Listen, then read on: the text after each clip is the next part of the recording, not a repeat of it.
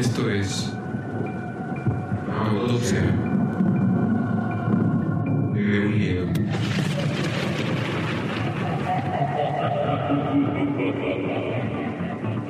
El podcast en donde se hablará de aquello a lo que más le tememos. Prepárate.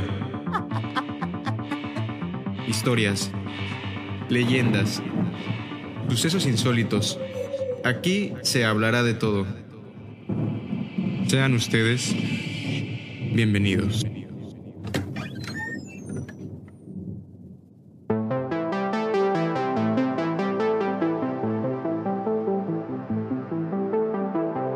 Escuchas, muy buenas noches y sean ustedes bienvenidos a un capítulo más de este su podcast favorito de terror, Autopsia de un Miedo. Yo soy Ricardo y como siempre para mí es un placer estarles acompañando en una noche más de misterio, de suspenso, de terror. Y es que cualquier noche es una buena noche para escuchar un buen relato de terror. Antes de continuar, tengo que decir que estoy bastante emocionado porque las historias ya comenzaron a llegar. Entonces, en breve esperen un capítulo en donde se plasmarán sus historias, vamos a, a contarlas y a comentar del tema. Sigan mandándolas, con gusto las recibo y con gusto se plasmarán en el contenido del podcast. Y con esto quiero mandar un gran saludo a uno de mis amigos del alma que escucha este podcast desde Panamá, es correcto, y no se pierde un solo capítulo de autopsia de un miedo. Oscarín, te mando un abrazo y un gran saludo amigo. Y escuchas de qué vamos a platicar el día de hoy.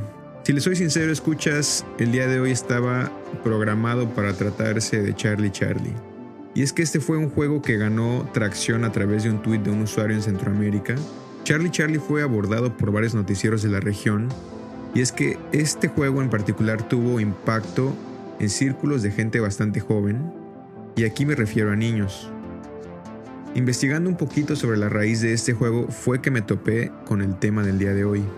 Y el tema del día de hoy es un ritual que, así como el juego del elevador, es, un ritual que se debe de tratar con bastante cautela y seriedad.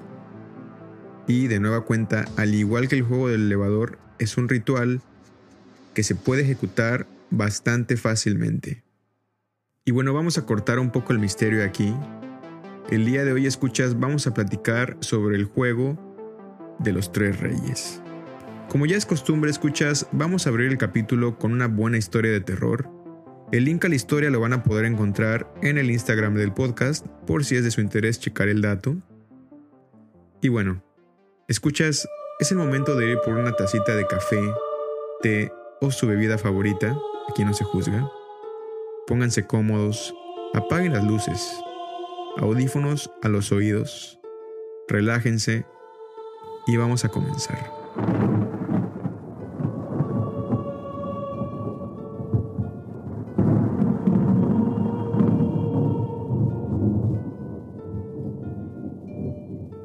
Ok, esto va a sonar raro. He escuchado que esto se supone que es un experimento psicológico. Mi experiencia fue un poco diferente. A las 11 pm mi esposa y yo comenzamos a preparar todo.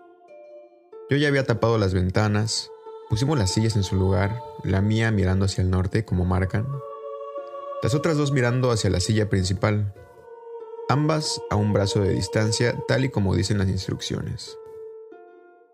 Los espejos los coloqué en las sillas de tal forma que estuvieran un poco más lejos que la distancia de mis brazos. Puse una cubeta con solo tres cuartos de agua. De esa manera mi esposa sería capaz de cargarla para tirármela en la cabeza. La jarra la coloqué justo a un costado de la cubeta y el ventilador estaba atrás de la silla principal, a un metro de distancia más o menos, colocado en intensidad media. Dejamos las luces apagadas y la puerta del cuarto abierta, y la habitación que habíamos escogido estaba en el sótano, y lo que tiene el sótano es que es totalmente oscuro. Mi esposa rió y me dijo, mejor tú que yo. Nos fuimos para nuestro cuarto para descansar un rato. Puse mi teléfono a un costado de la cama y fijé la alarma para las 3 y media am en punto. Mi amuleto o artículo personal que escogí para el ritual sería una medalla de segundo lugar que gané en secundaria en un campeonato de región en la categoría de 100 kilogramos en mi primer año de secu. Era peleador. Recuerdo bien que mi papá se quedó estático cuando gané y de hecho, vaya, él murió hace un año justamente. Esta medalla me ayuda a sentirme un poco cerca de él. Yo usaría una veladora blanca de aproximadamente unos 15 centímetros y esta la puse a un costado de la cama también. Todo estaba listo. Me dormí rápidamente y antes de lo esperado mi esposa ya estaba empujándome para que me levantara. Eran las tres y media exactamente. Yo sabía que nos teníamos que mover rápido, por lo que antes de dormirme me puse la medalla para dormir con ella. Entonces lo único que hice al despertarme fue agarrar la vela, prenderla y tomar mi celular. Lo chequé y tenía el 100% de la pila. Bajamos al sótano y mientras nos acercábamos vi que la puerta estaba cerrada. En ese momento le dije a mi esposa que era importante haber dejado la puerta abierta. Ella me dijo que no la había cerrado y yo le creí porque yo estuve ahí.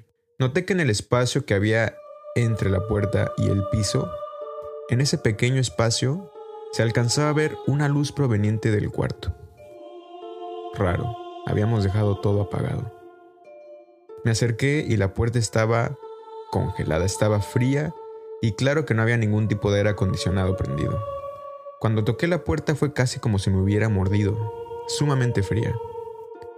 Mi esposa comenzó a ponerse nerviosa y honestamente yo también. Tenía la sensación de que había alguien atrás de nosotros y atrás de esa puerta. Le dije a mi esposa, agarra las cosas y súbete al auto. Dudé un poco antes de seguir a mi esposa. Sentí como si alguien fuese a salir por esa puerta en cualquier momento. Después de unos segundos, alcancé a mi esposa y terminamos en un motel. La verdad, no era el mejor lugar, pero al menos era barato. Ahora, esto es lo raro. Desde el momento que dejamos la casa hasta que llegamos al motel, teníamos un sentimiento constante sobre ser observados. Incluso ahora que escribo esto, ese sentimiento sigue. La pregunta es, si este se supone que es un juego o un experimento psicológico más bien, ¿Cómo es posible que esto esté pasando? ¿Es posible que algo nos haya seguido afuera de la casa?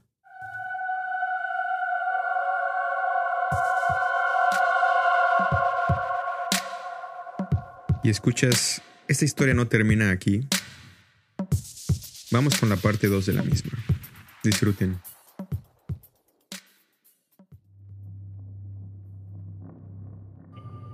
Aquí está, mi esposa y yo hemos hablado mucho sobre lo acontecido. Mi esposa y yo hicimos el ritual ya y apenas agarré fuerza para ponerme a escribir esto. Mi esposa me dijo que tuvo una experiencia rara mientras esperaba fuera del cuarto en donde se llevó a cabo el ritual. Pero bueno, aquí lo sucedido. Los preparativos se hicieron de la misma forma que la primera vez. Nos despertamos a las 3 y media am, tomé todo lo necesario, nos dirigimos al sótano. Esta vez todo iba de acuerdo al plan. Ingresé al cuarto en donde se haría el ritual y cerré la puerta detrás de mí. Rápidamente me dirigí a la silla y tuve cuidado de no mirar a ninguno de los dos espejos mientras me acomodaba. El ventilador corría a mis espaldas. Unos minutos pasaron y nada parecía estar pasando, sin embargo, de pronto escuché una respiración. Pensé que era la mía, entonces me tranquilicé y traté de bajar el ritmo de mi respiración para poder poner atención. La respiración que escuchaba no era mía.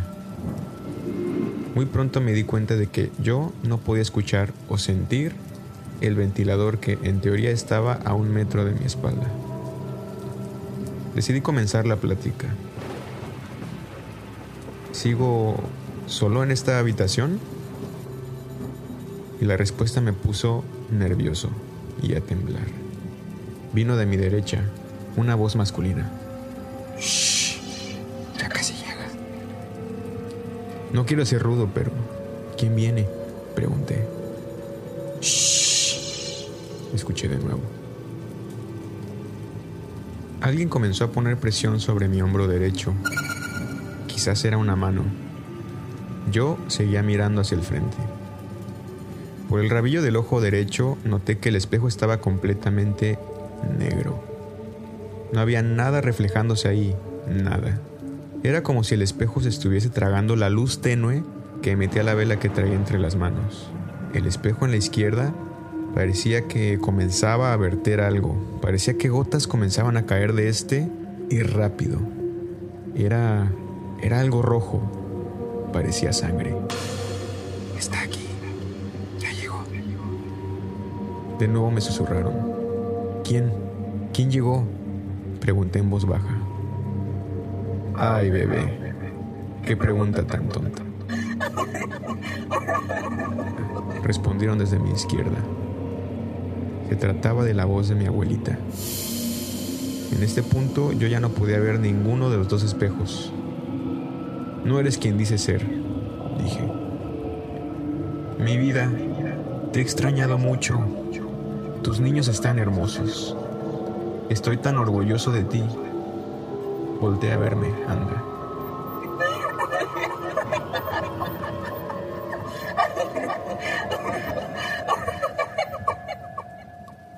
De nuevo exclamó la misma voz.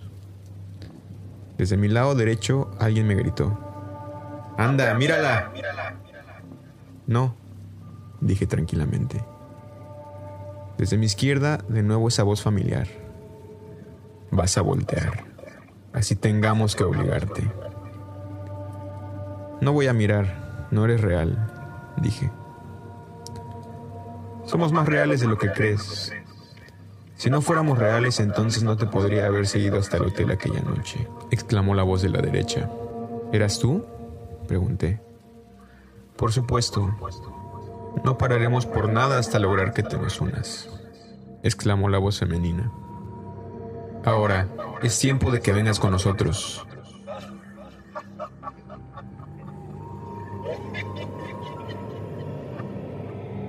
exclamó la voz de la derecha. De pronto, Sentí como si dos manos me agarraran de la cara, una en mi nuca y la otra en mi lado derecho de la cara. Las manos me estaban forzando a voltear a la izquierda. La sensación era bastante real. Después de esto, la siguiente memoria que tengo es de mi esposa parada encima de mí. Tenía el celular en una mano y la cubeta de agua vacía en la otra.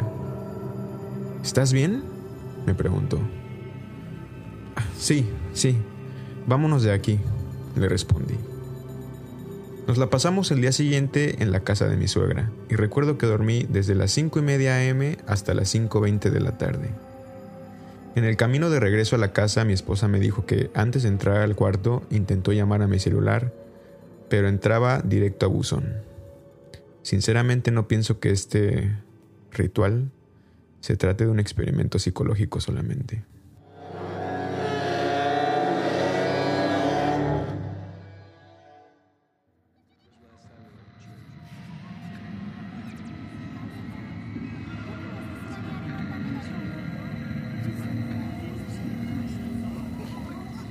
El ritual de los tres reyes, escuchas. Un ritual que sin duda se debe de seguir al pie de la letra. Este ritual aparece, o al menos su primer registro, en el año 2013. Y al igual que muchos de los juegos de invocación que hemos tocado en esta serie, puede ser que se trate de una creepypasta o puede ser que no. La primera publicación se hace en la página de internet Reddit, y aquí solamente hago un paréntesis para los que no conocen Reddit. Reddit realmente se trata de una página donde se puede encontrar de todo, hay todo tipo de publicaciones. Y lo padre es que está clasificado en diferentes temas, entre ello lo paranormal.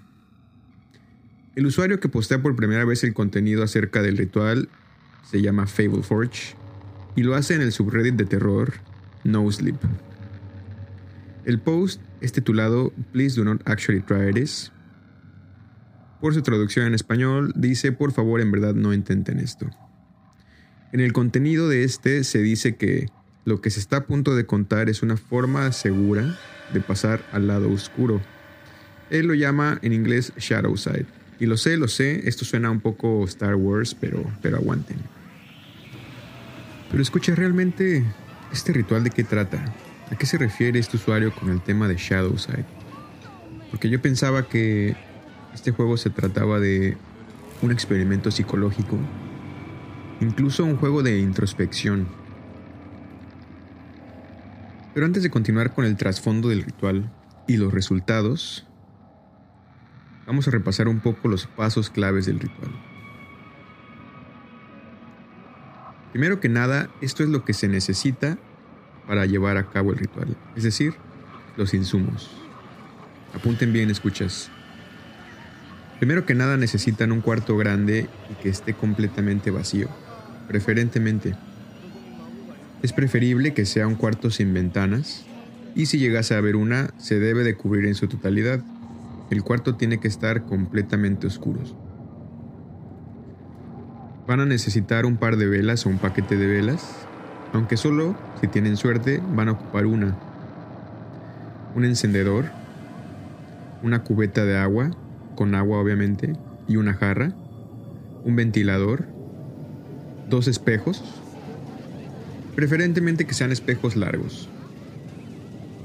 Van a ocupar tres sillas, un reloj con alarma, un celular, el cual van a tener que cargar 100%, y algo muy importante, un ser querido que esté dispuesto a acompañarte en esta locura. Básicamente tiene que ser un buen amigo, tu esposa, tu pareja, quien sea. El punto es que esta tiene que ser una persona en la que tú confíes plenamente y a ciegas. Y finalmente, un objeto querido. Es decir, un amuleto, algo que tú quieras mucho, que te ha acompañado desde que eras niño. Y ahora, ¿cómo se pone en marcha el ritual? Bueno, pues para empezar, tienes que preparar todo más o menos como a las 11 de la noche, quizás un poquito antes. Vas a necesitar tiempo, pues al final tienes que descansar para la ejecución del ritual. Entonces, una vez ingresando al cuarto en donde has decidido hacer el ritual, coloca una silla en la mitad del cuarto y esta tiene que estar en dirección hacia el norte. Es decir, si tú te sientas en la silla, tú tienes que estar mirando hacia el norte. Así que checa, saca la brújula. Y este paso es bien relevante, no lo tomes a la ligera. Las otras dos sillas las tienes que posicionar a la derecha y a la izquierda, ambas mirando hacia la silla, o más bien a tu trono. La distancia entre la silla principal, es decir, el trono, y las otras dos, debe de ser de más o menos un brazo de distancia, así que mídele bien. Y aquí voy a hacer una nota. La verdad es que al principio no me había quedado nada claro cómo estaba el acomodo de las sillas. Yo pensé que era en diagonal, viendo hacia la silla principal, etc. Pero no. Entonces, tú ya posicionaste tu trono y estás viendo hacia el norte. Las dos sillas restantes, una tiene que estar a la izquierda y a la derecha, ambas mirando hacia ti 100% a 90 grados cada uno. Es decir, si alguien llega y se sienta en cualquiera de las dos sillas, tiene que estar mirándote a ti y los ojos básicamente de esas dos personas estarían mirando a tus orejas. De esa forma tienen que estar posicionada cada una de las sillas. Ahora, una de las sillas de los costados es conocida como la silla de la reina y la otra como silla del tonto. En ambas sillas se van a colocar los espejos en posición vertical. Como se mencionó, si tú te sientas en la silla de en medio tendrás a los espejos en un ángulo de 90 grados cada uno, uno a la derecha y uno a tu izquierda. Importante, si te sientas en el trono, tú deberías de poder ver el reflejo en ambos espejos con el rabillo del ojo. Ahora, coloca la cubeta de agua con agua y la jarra justamente enfrente de ti, que te cueste un poquito de trabajo alcanzarla. El ventilador debe de estar colocado atrás del trono, más o menos a un metro de distancia con dirección a ti. Ajusta el ventilador con una intensidad entre media y baja y déjalo prendido. Este es el último paso antes de que tengas que dejar la habitación. Cuando salgas de la habitación apaga las luces y deja la puerta abierta. Repito este paso, se apagan las luces y la puerta se queda abierta. Bueno, una vez que estás fuera de la habitación, vete literalmente a tu cuarto a descansar. Vas a poner tu alarma a las 3 y media am en punto. Vas a poner tu celular a cargar. Y también, a un lado del despertador, prepara una vela lista y el encendedor. Finalmente, échate una siesta, descansa, si es que puedes. Y mientras lo haces, asegúrate de estar sosteniendo o traer puesto ese amuleto u objeto querido que has escogido. ¿Y qué pasa con esa persona que has invitado para el ritual? Bueno, ella al momento o él no tiene un papel alguno, va a descansar contigo Tiene que estar en todo momento en la casa, eso sí, desde que tú empezaste los preparativos. Descansen y a las tres y media ambos tienen que estar despiertos. Muy bien, escuchas, trasladémonos a las tres y media de la mañana una vez que el despertador ha sonado. Levántate, pero no prendas las luces, todo está en penumbras. A partir de las tres y media tienes exactamente tres minutos para encender una vela, agarrar tu celular y correr al cuarto en donde hiciste los preparativos. Debes de estar sentado en el trono a las 3.33 de la mañana exactamente. Ojo, no olvides de llevar tu objeto querido, el que en teoría estuviste sosteniendo mientras dormías. Ahora voy a hacer dos notas aquí importantes. Pon atención a las señales negativas. Si tu teléfono no cargó 100%, aborta la misión. Si la puerta del cuarto en donde hiciste los preparativos está cerrada, porque recuerda que la dejaste abierta, de nuevo, aborta todo. Y si el ventilador está apagado, recuerda que lo dejaste prendido, de nueva cuenta, olvida el plan, aborta. Nota número 2. Si tuviste que abortar la misión, entonces prepárate para abandonar la casa o el lugar en donde estás. Tú y tu ser querido tienen que dejar la casa o ese lugar tan pronto como puedan. No te alarmes, simplemente agarra tus cosas, agarra las llaves de tu coche y dirígete a la puerta y listo, salgan, vuelvan en unas horas. Después de las 6 de la mañana todo debería de ser seguro. Muy bien, sigamos. Si todo va de acuerdo al plan y cuando te despertaste la puerta sigue abierta, tu celular cargó y el ventilador está prendido, perfecto. Ve a la habitación y cuando entres, siéntate en el trono, no olvides de cerrar la puerta y cuando la cierres, la persona querida que invitaste tiene que estar afuera del cuarto en todo momento. Cuando tú entres al cuarto, que está en penumbras y tú solamente sosteniendo la vela prendida, asegúrate de no ver a ninguno de los espejos. Importante, no dejes que la vela se apague. El ventilador está prendido atrás de ti y tu cuerpo en teoría debe de estar protegiendo la vela. A partir de aquí, una vez que estás sentado, pon la mirada al frente, en la oscuridad, en la nada. Y en ese momento, el juego ha dado por comenzado. Aquí un paréntesis, a este punto no se ha mencionado qué silla pertenece al tonto y qué silla pertenece a la reina, sin embargo, creo que este es un dato que no importa mucho, al final creo que todo el mundo se da cuenta quién es quién. Una vez que comenzó el ritual, en este punto cualquier cosa puede pasar, hay historias sobre presencias que se reflejan en los espejos, voces que tratan de influir en uno y que más que nada tratan de hacer que voltees hacia los espejos. No lo hagas. Incluso leyendo un poco más me topé con situaciones en las que hay agresiones en contra de la persona que está ejecutando el ritual. Entonces simplemente no pierdas la calma. Pero bueno, ya empezaste el ritual y luego, ¿cuándo acaba? Una vez empezando y tú sentado en el trono y esa puerta del cuarto cerrada, desde las tres y media hasta las 4.34 de la mañana, debes de permanecer en ese cuarto sentado, no hay vuelta atrás. Durante el transcurso de esta hora te toca vivir solo, solo repito, lo que pueda pasar adentro de ese cuarto. Como se mencionó, esa persona a la que invitaste y que está haciendo esta locura contigo va a estar afuera del cuarto, en la puerta, esperándote y muy probablemente escuchando todo lo raro que pueda pasar en ese cuarto. ¿Ok? Ahora importante, este ser querido, el que está haciendo el que está tan loco como tú como para hacer este tipo de cosas, es el backup plan más importante del ritual. Si a las 4.34 de la mañana tú por tu propia cuenta no sales de ese cuarto, el trabajo de esta persona es hacer lo siguiente. Primero, tiene que llamarte a tu celular. Si no llegases a contestar, porque tal vez te encuentras en un tipo de trance o por alguna razón tu celular se descargó por algo, entonces, esta persona tiene que entrar al cuarto y, sea como sea que te encuentre, llamarte por tu nombre, tratando de hacer que reacciones. Porque tal vez, repito, te encuentres no en las mejores circunstancias.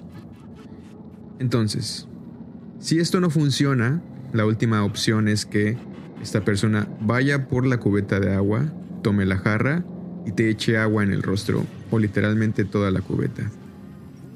Estas son las opciones para sacarte del trance o en la situación en la que te encuentres y como se mencionó es el trabajo de esta persona regresarte a este plano, si es que se quiere mencionar así. Ahora, algo súper importante es que bajo ninguna circunstancia, cuando esta persona, si es que tiene que entrar al cuarto, te puede tocar. No puede haber contacto físico alguno. Y escuchas, traté de encontrar cuál es la raíz de este ritual, porque este usuario de Reddit se aventó a escribir sobre este y a mencionar cosas tan detalladas de cómo poder realizarlo. Investigando un poquito y siguiendo la pista de la primera publicación que se hizo, di con un post adicional que hizo en la misma página de Reddit y que básicamente se titula El origen del ritual de los tres reyes. Lo que iba a hacer era darles un pequeño resumen, sin embargo creo que lo mejor es darles directamente lo que este usuario publicó en ese post. Entonces, vámonos con una, si lo quieren decir así, segunda historia para el capítulo de hoy y después regresamos a comentar.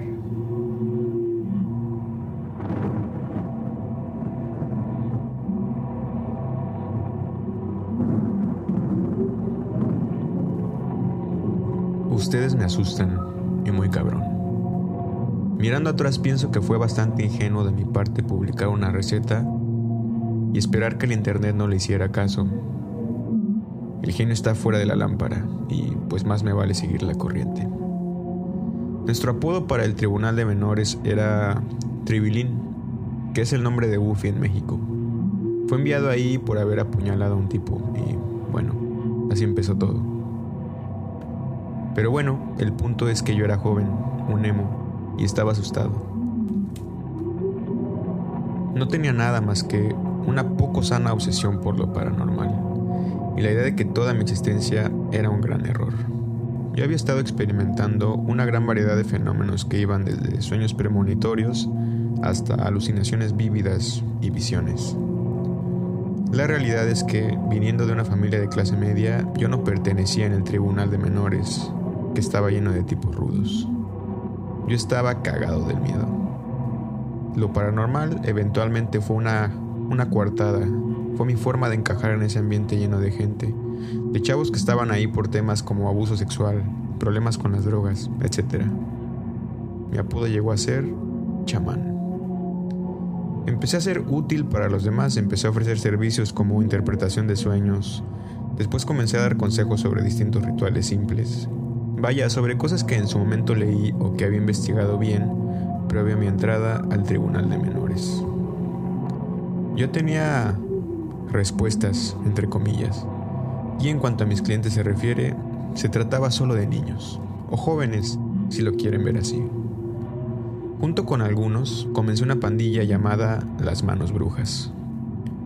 Y la neta, nos la pasábamos haciendo tonterías, dibujando pentagramas y cosas del estilo. La verdad es que ninguno de nosotros se creía ni la mitad de lo que decíamos o predicábamos. Sin embargo, con el tiempo terminamos intentando rituales de invocación de forma regular. La verdad no es como que nos tuvieran tan chicados. Si no lastimábamos a nadie, a los guardias les valía madres.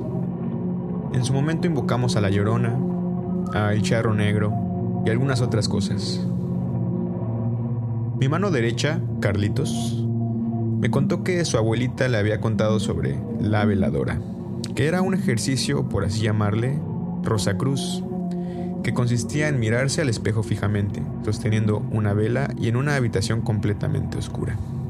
Empezamos a hacer nuestros rituales todas las noches, nuestro lugar, las regaderas, y la hora siempre después de medianoche. Habíamos escogido las regaderas porque se trataba de un cuarto grande, con una sola ventana que era fácil de tapar y además la habitación estaba llena de espejos. Una vez, en una de las noches de rituales, uno de mis compañeros estalló en un argumento consigo mismo frente a un espejo. Terminó gritando varias cosas, entre ellas algo así como, tú no eres mi rey, él sí. Aparentemente, este chavo había visto, en el reflejo del espejo, que una figura se había aparecido atrás de él. Discutimos este acontecimiento durante algunos días, Personalmente pienso que se trató de un encuentro con sus propios pensamientos, Sin embargo, me intrigó el hecho de que en efecto entabló una conversación. Entonces, después de esta experiencia, añadimos un segundo espejo a la mezcla, por experimentar. El motivo fue porque de esta forma pensamos que, si en efecto había más de una entidad o presencia, con los espejos éstas entablarían un diálogo, una discusión de alguna manera. Y así pasó. Las entidades en cada espejo hablaban, maldecían, gritaban, todo con tal de hacer que la persona principal volteara a cualquiera de los lados. Voltear es peligroso. Sin embargo, desde mi perspectiva, era más peligroso darle la espalda a cualquiera de los espejos. Por mucho que les advertí a mis compañeros sobre voltear, todos fueron cayendo, terminaron volteando. En ese momento entonces se quedaban en un trance, atascados. Una vez hubo un recluso que no volteó a ninguno de los espejos y le pregunté sobre cómo lo había logrado. Me dijo que durante el ritual él estaba asustado hasta las entrañas y que podía sentir algo que llamó viento de cementerio, soplando de izquierda a derecha, y que si él volteaba a cualquiera de los dos lados, entonces la vela corría el riesgo de apagarse, pues la protegía con el cuerpo. Así fue como se añadió el ventilador. Esto era como una forma de evitar que el sujeto volteara. Era protección. Este ritual por un rato se trató sobre prueba y error. Muchos lo llevaron a cabo y pues yo solamente esperaba fuera de las regaderas, silencioso, esperando a ver qué pasaba. Por ejemplo, Samuel era el más joven de nosotros. Era un chavo bastante intenso y siempre estaba molestando con querer ser el siguiente en el ritual. Nunca me quiso decir la razón por la que quería tratar el ritual. Solo decía que era algo que necesitaba hacer. La noche en la que lo intentó recuerdo que solo escuchamos un grito y corrimos a las regaderas para ver lo que pasaba. Antes de entrar, le gritamos desde afuera, pero no había respuesta. Cuando entramos, lo encontramos mirando directo a un espejo. No era la primera vez que pasaba esto. Esperamos y nadie lo tocó, pues sabíamos que, de hacerlo, terminaríamos como él, trabados. En esa ocasión, mientras Samuel miraba fijamente al espejo, sus manos sostenían la veladora, prendida. Intentamos apagarla, pero raramente la flama solo crecía.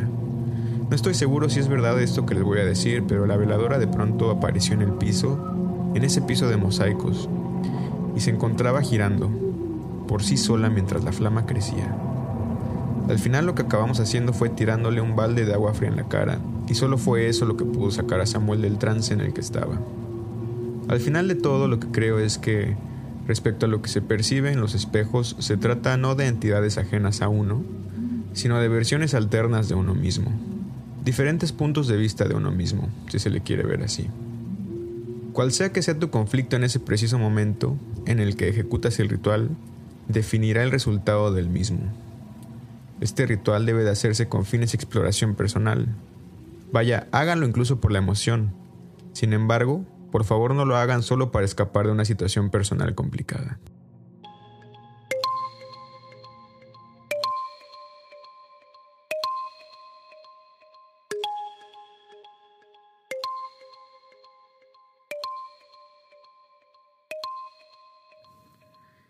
Escuchas, ¿ustedes qué piensan sobre lo que menciona este usuario en esta publicación? No sé si realmente se trate solamente de un experimento psicológico. Vaya, personalmente pienso que todo entonces vino no del usuario, sino del amigo Carlitos que menciona en la historia, porque hace referencia a algo con un poco más de trasfondo, incluso con bastante más trasfondo, de hecho que es la Orden Rosacruz. La Orden Rosacruz. Este sin duda puede ser un tema único para un capítulo del podcast y muy seguramente lo haremos porque está súper interesante. Solamente por hacerles un pequeño resumen, esta orden se dice que fue fundada en el año de 1614. En teoría hay diversas organizaciones esotéricas hoy en día que usan rituales relacionados, por lo menos en su forma más básica, con la francmasonería o masonería, que en teoría es una institución que se declara ser la heredera de las enseñanzas de la legendaria Orden Rosacruz. Como dato, un símbolo característico de la Orden Rosacruz es una cruz envuelta por una corona de rosas, y a veces suelen incorporarse elementos adicionales como triángulos dobles o estrellas. Aunque no hay un dato sólido, se dice que la orden nace con Christian Rosencross. Sin embargo, lo raro aquí es que este personaje nace casi 300 años antes de la fecha de inicio de la orden. En fin, han existido diferentes organizaciones, cada una declarada como la legítima heredera y predicadora de la auténtica Orden Rosacruz. Incluso algunas de estas dicen tener su raíz en el antiguo Egipto. Sin duda, como se mencionó, un tema que puede abarcar un capítulo completo. Y todo esto que les acabo de mencionar es simplemente para soportar el punto de que puede haber algo mucho más grande que lo que este usuario tenía en mente en el momento en el que se aventuró a tratar de ejecutar este tipo de rituales. Sin duda es un ritual con bastante duda y que realmente al momento no podemos decir de dónde viene. Un dato importante es que durante una de las conversaciones que este usuario inicia en Reddit, justamente como comentario a una de sus publicaciones, él menciona que el dato sobre tener cuidado con las banderas rojas que se pueden llegar a identificar previo a la ejecución del ritual, es importante considerarlas, porque efectivamente él cree que puede haber influencias externas tratando de afectar el resultado del ritual. Por esto la recomendación es evitar hacer este tipo de cosas en lugares en donde puede haber, en resumen, energías un poco negativas.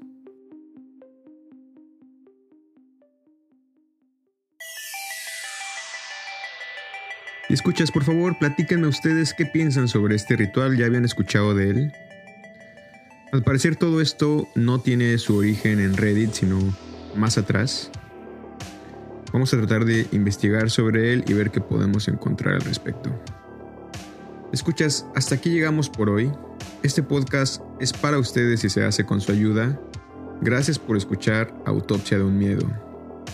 Y casi se me olvida. Aunque se ha estado publicando un capítulo cada dos semanas, dado que este par de semanas pasadas hubo eventos caóticos de este lado y que provocaron que me atrasara con este capítulo, el capítulo número 5 de Autopsia de un Miedo se va a publicar, se los prometo, en una semanita un detalle por parte de la administración. Nada, escuchas, yo soy Ricardo, me despido. Tengan una linda noche, manténganse sanos y salvos, usen su cubrebocas, escuchen historias de terror. バイバイ。